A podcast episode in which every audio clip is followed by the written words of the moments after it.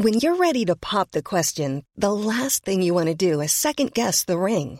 At Bluenile.com, you can design a one-of-a-kind ring with the ease and convenience of shopping online. Choose your diamond and setting. When you find the one, you'll get it delivered right to your door. Go to Bluenile.com and use promo code LISTEN to get $50 off your purchase of $500 or more. That's code LISTEN at Bluenile.com for $50 off your purchase.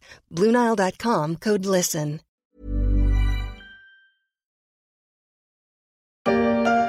A kiss on the hand may be quite continental, but diamonds are a girl's best friend. Les diamants sont le meilleur ami des filles. Chanson inoubliable de Marilyn Monroe dans Les hommes préfèrent les blondes. Les diamants sont éternels et fascinent, pas seulement les femmes. Les diamants sont la pierre précieuse la plus échangée sur les marchés. Un marché sur lequel pèse de plus en plus l'ombre d'un groupe russe, Alrosa, qui contrôle un tiers des diamants vendus dans le monde.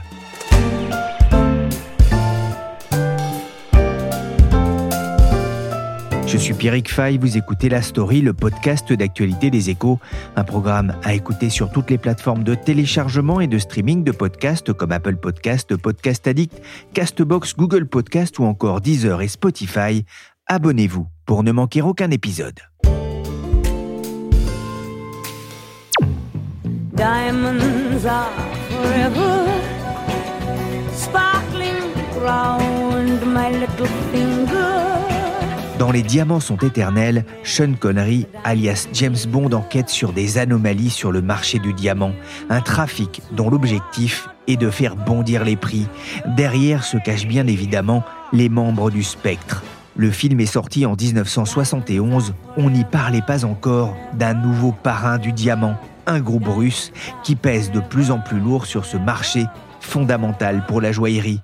Bonjour Gwenaëlle Barzik. Bonjour Pierrick. Vous êtes enquêtrice aux échos. Alors d'abord, pourquoi cette fascination du monde pour le diamant? Alors dans l'univers des pierres précieuses, c'est vrai que le diamant occupe une place à part. C'est une pierre qui brille, qui fascine.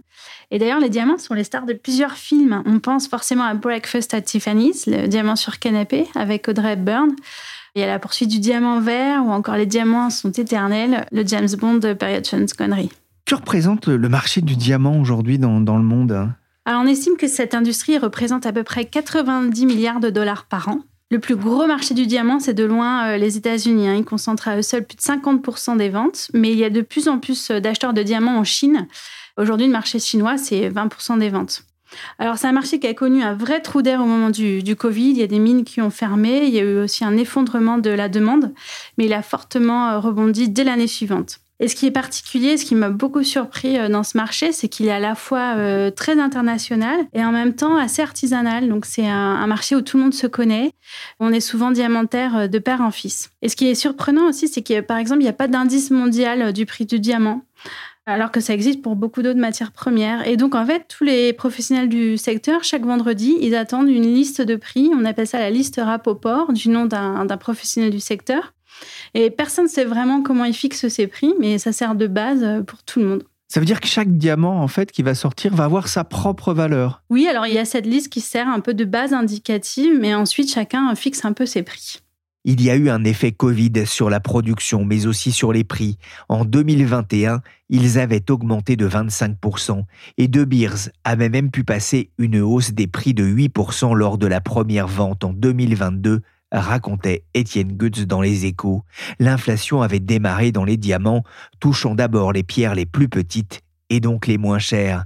L'effet pourrait être durable alors que la demande de diamants reste forte, d'autant que la fermeture fin 2020 de la plus grande mine de diamants d'Australie, le site d'Argile, a pesé sur la demande. Le gisement s'est tari après plus de 37 ans d'activité, sachant que ce site produisait 90% des diamants roses de la planète. Il y a une place connue dans le monde entier pour le commerce du diamant, c'est la ville d'Anvers. Vous vous êtes rendu pour les échos dans ce lieu où s'échangent les diamants du monde entier. Gwenaël, à quoi ça ressemble? Alors, je le dis tout de suite, ceux qui s'attendent à retrouver euh, la place Vendôme euh, de Paris, c'est pas du tout ça. C'est un tout petit nombre euh, de rues assez impersonnelles juste à côté de, la gare d'Anvers.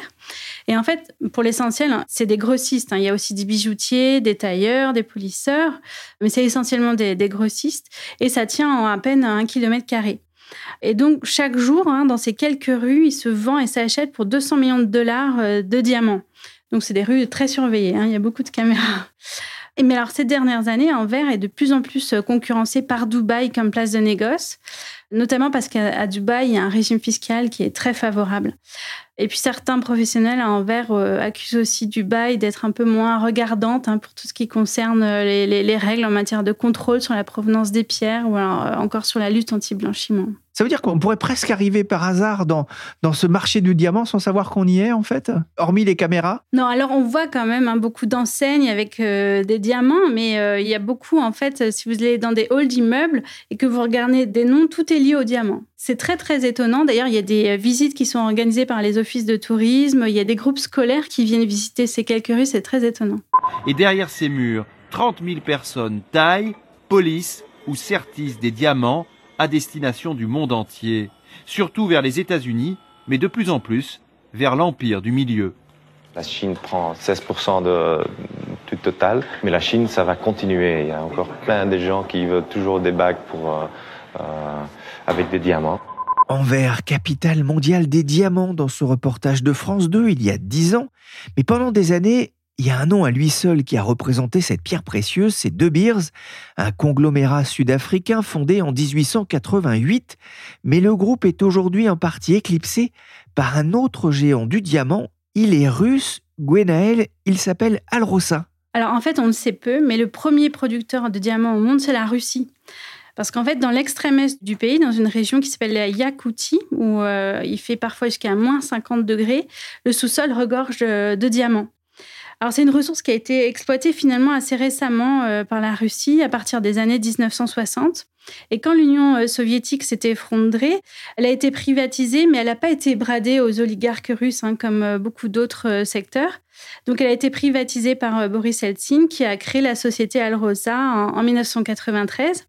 Et donc cette société, elle a été cotée à la bourse de Moscou. Mais c'est vrai que le nom parle peu au grand public. comment est-ce que ce groupe russe est, devenu un champion du diamant? Bah, En fait, grâce euh, aux énormes réserves en Russie, et puis le groupe euh, a aussi acheté euh, des mines dans des pays africains. Et donc aujourd'hui, Alrosa, c'est le premier producteur mondial de diamants en volume. On estime qu'il fournit à peu près un quart des diamants dans le monde. Et il est connu parce qu'il fournit des pierres d'assez petite taille, dont le prix est un peu plus accessible que les, pierres euh, qui sont extraites par euh, De Beers. De Beers, par contre, reste numéro un euh, mondial en valeur. Et c'est dans une des mines, hein, d'ailleurs, en Sibérie orientale, la mine de Myre, que fut découvert un diamant jaune de 342,57 carats. Je ne saurais pas vous dire combien ça fait exactement en grammes, mais euh, c'est très précis, mais c'est beaucoup. Il a été découvert en décembre 1980. Sa taille et sa pureté en font l'une des pierres les plus exceptionnelles trouvées sur Terre. Est-ce que vous connaissez son nom? Ah, on ne peut pas l'inventer. Hein. Il s'appelle le 26e congrès du Parti communiste de l'Union soviétique. C'est quand même incroyable comme nom. oui. La Russie, championne de la production de diamants avec le Botswana et le Canada, grâce à la richesse du sous-sol de l'extrême est sibérien, une région où le thermomètre descend à moins 40 degrés l'hiver, les réserves de la Russie sont estimées à 650 millions de carats. Les diamants d'Alrosa sont aussi utilisés pour fabriquer des instruments chirurgicaux ou encore des montres. En 2021, Alrosa a dégagé un bénéfice net de plus d'un milliard d'euros avec une marge opérationnelle de 35%. Ce sont les dernières données financières disponibles sur le site web de la société, car depuis l'invasion de l'Ukraine par la Russie, Alrosa ne brille plus autant qu'avant sur les marchés internationaux. Il y a un an, des militants pacifistes flamands ont mené une action devant le bureau anversois d'Alrosa. Ils demandaient que le gouvernement belge prenne des sanctions visant les importations de diamants russes. 100 meters from Antwerp Central Station, 5 million euros in Russian blood diamonds is being traded every day. We can stop this war. Are you in? La Russie finance la guerre avec ses diamants, peut-on entendre dans cette vidéo qui rappelle qu'en 2021, la Belgique a importé pour près de 2 milliards d'euros de diamants russes, soit 5 millions d'euros par jour de diamants du sang, selon ces activistes, dont le mot d'ordre est Stop War, Stop Blood Diamonds, arrêtez la guerre, arrêtez les diamants du sang. Gwenaël, depuis 2014 et l'annexion de la Crimée, l'économie russe est visée par euh, des sanctions, sanctions renforcées depuis l'invasion de l'Ukraine il y a un an. Ces sanctions touchent-elles Al-Rossa Alors Al-Rossa et son dirigeant qui s'appelle Sergei Ivanov ont fait partie des, premiers sanctionnés hein, dans la foulée de l'invasion de l'Ukraine par la Russie il y a un an. Ils ont été sanctionnés par les États-Unis, mais aussi par le Canada et le Royaume-Uni. En revanche, ils n'ont pas été sanctionnés par l'Union européenne. Et les États-Unis, pour justifier ces sanctions, ils ont mis en avant la proximité entre Al-Rossa et l'État russe. Et par exemple, le père du PDG, hein, de Sergei Ivanov, euh, en fait, il était, c'était un collègue de Vladimir euh, Poutine au KGB. Et puis, il a été à un moment euh, son chef de cabinet, mais ensuite, il a été congédié. La Fédération de Russie détient en effet plus de 33% de la société et la République de Sakha 25%. Et c'est le fils de l'ancien chef de cabinet de Vladimir Poutine qui est aux manettes. Les États-Unis n'ont pas hésité à le sanctionner, mais pas l'Europe. Pour quelle raison? On va dire les choses clairement. Hein. L'industrie des, diamantaires d'Anvers a fait un lobbying euh, très très efficace, avec cet argument qui est que euh, bah, des sanctions européennes pénaliseraient euh, surtout la place d'Anvers et les milliers d'emplois que représente le, diamant là-bas, sans empêcher Alrosa d'écouler ses diamants ailleurs dans le monde. Donc, à chaque nouveau paquet de sanctions européennes, des pays ont tenté hein, de mettre les diamants euh, sur euh, la liste des sanctions, mais à chaque fois, au dernier moment, parfois, ça n'a pas marché. Et là, on en est quand même au dixième paquet de sanctions européennes. Être protégé envers et contre tous, le 24 février encore, le groupe russe a échappé aux sanctions européennes. Gwenaël, est-ce que ça a été euh, bénéfique pour la place forte d'Anvers? Bah, En fait, il y a eu euh, plusieurs temps, je dirais. Quand Alrosa a été sanctionné, ça a quand même été un choc hein, pour tout le secteur. Beaucoup de grossistes venaient passer de très grosses commandes parce que tout leur stock avait été vidé euh, pendant la période clé de Noël. Et là, ben, ils savaient même pas s'ils allaient pouvoir réceptionner en fait les pierres. Donc, ils se sont entourés d'avocats, de conseils pour essayer de voir euh, ce qui était possible. Et finalement, ils ont fini par trouver des parades. Hein. Donc, en fait, euh, le dollar a été remplacé par du euh, le yuan, la roupie, le rouble. Et puis, ils ont aussi trouvé des banques, des assureurs, des transporteurs qui n'étaient pas présents aux États-Unis. Donc ça, c'était le premier temps. Mais ensuite, à partir de l'été, les importations euh, de pierres en provenance de Russie ont quand même commencé à, diminuer parce que, en fait, tout ça, ça reste quand même assez compliqué. Hein. Euh, commercer en rouble, c'est quand même pas euh, l'idéal. Et puis surtout, il y a des grandes marques comme Cartier, comme Tiffany, qui ont suspendu leurs achats de diamants russes.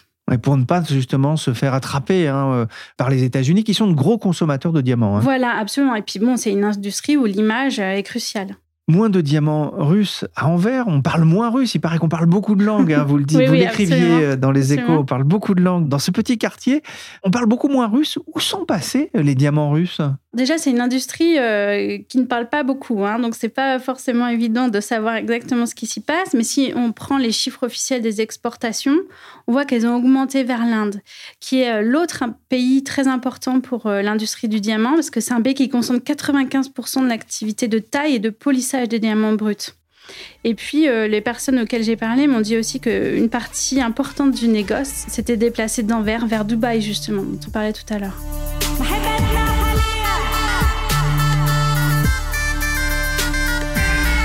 Migration des diamants dans le ciel de Dubaï et de l'Inde. Certains anticipaient des pénuries de diamants, conséquence de la guerre russe en Ukraine, mais ce n'est pas flagrant selon le diamantaire Rubel et Manetche, le conflit ayant eu un impact direct sur la demande mondiale en 2022, alors que les prix ont connu un pic juste après l'invasion de l'Ukraine.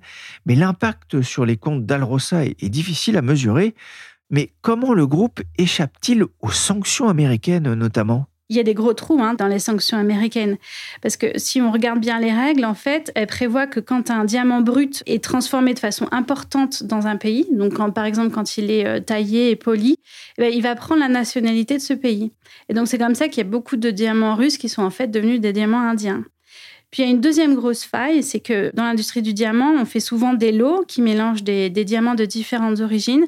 Et en fait, dans ce cas-là, on efface la nationalité euh, d'où proviennent les, diamants au, départ.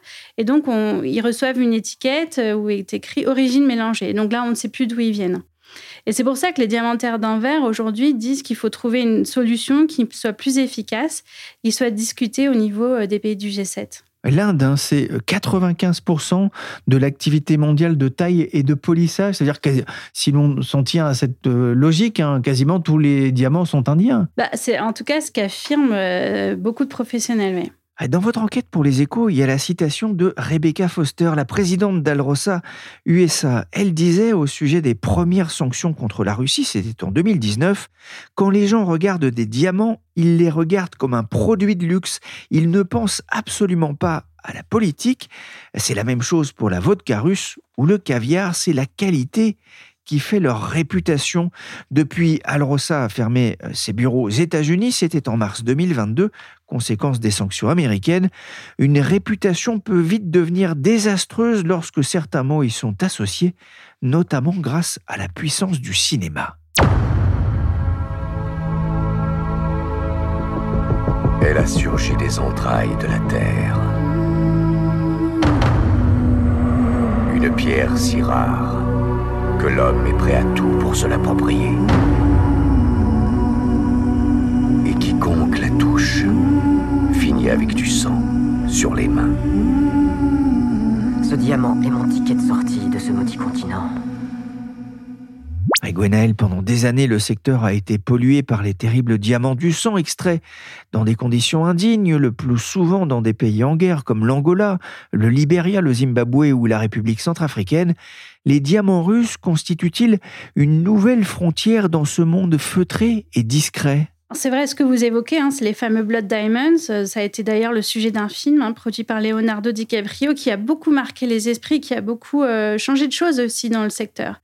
Que personne n'a envie de porter un diamant euh, qui a permis de financer des conflits meurtriers. Donc, à l'époque des Blood Diamonds, le secteur a eu une sorte de prise de conscience et ils ont mis en place, à travers ce qu'on a appelé le Kimberley Process, un système de certification qui permet de garantir quand vous achetez un, diamant, vous recevez un certificat où il y a toutes les caractéristiques techniques de ce diamant, par exemple sa couleur, son poids, sa clarté, et on vous garantit aussi que ça n'a pas servi à financer des guerres.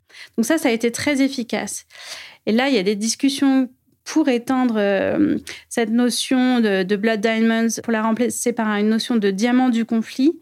Et ça permettrait donc de concerner la Russie, mais pour l'instant, les discussions bloquent notamment parce que la Russie a un poids très important dans beaucoup de forums internationaux où ont lieu ces négociations. Oui, c'est vrai que ça concerne également beaucoup de pays qui n'ont pas forcément condamné ouvertement l'invasion de mm. l'Ukraine par la Russie. On voit cette importance de la traçabilité, de savoir d'où proviennent effectivement les diamants, parce que c'est vrai qu'on n'a pas forcément envie d'avoir un diadème avec marqué dessus. On a armé des enfants avec ce diamant. Justement, comment est-ce qu'on en détermine l'origine? Alors, il faut savoir que l'industrie a fait beaucoup de progrès dans ce domaine. Et aujourd'hui, si vous achetez un gros diamant euh, de plusieurs carats, vous pouvez vraiment savoir euh, d'où il vient. Le problème, c'est plus pour les pierres euh, qui sont toutes petites, parce que là, c'est beaucoup plus compliqué et ça reviendrait très cher de toutes les retracer. Coûterait quasiment plus cher que la valeur du diamant lui-même. Et vous le précisez, la, difficulté, euh, c'est pour les petits diamants, hein, ceux qui font moins de 0,5 carats. voilà, exactement. Et il y a une ironie dans l'histoire, c'est que finalement, le groupe le plus avancé en matière de traçabilité de ces petits diamants, c'est Alrosa. Et oui, Alrosa a inventé un, système de nanomarquage au laser. Donc, c'est un marquage qu'on ne peut pas effacer et en même temps qui n'abîme pas le diamant. Et c'est vrai qu'Alrosa était vraiment en pointe. Euh, dans ce domaine. comme ça, on saura d'où viendra le. que ce sera un diamant russe, euh, si on peut utiliser euh, voilà, ce marquage pour le savoir. On va le préciser hein, pour terminer, euh, Gwenaël, vous avez contacté Alrosa pour cette enquête qu'on peut retrouver dans les pages des échos. Que vous a dit l'entreprise? Alors Alrosa m'a répondu très très poliment et en s'excusant et en me disant qu'il pouvait répondre à aucune de mes questions.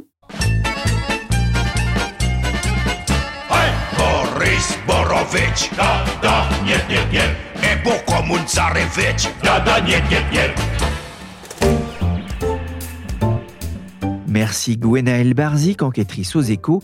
Et pour l'actualité des diamants, de l'or ou des matières premières, c'est à suivre dans les pages marché des échos.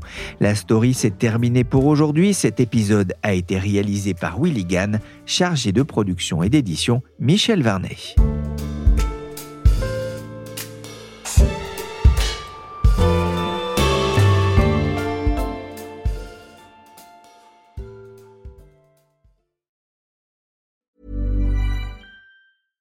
Small details are big surfaces. Tight corners are odd shapes. Flat, rounded, textured, or tall. Whatever your next project, there's a spray paint pattern that's just right. Because Rust new Custom Spray 5 in 1 gives you control with five different spray patterns. So you can tackle nooks, crannies, edges, and curves without worrying about drips, runs, uneven coverage, or anything else. Custom Spray 5 in 1. Only from rustolium Even on a budget, quality is non negotiable. That's why Quince is the place to score high end essentials at 50 to 80% less than similar brands. Get your hands on buttery soft cashmere sweaters from just 60 bucks, Italian leather jackets, and so much more. And the best part about Quince, they exclusively partner with factories committed to safe, ethical, and responsible manufacturing. Elevate your style without the elevated price tag with Quince. Go to quince.com slash upgrade for free shipping and 365-day returns.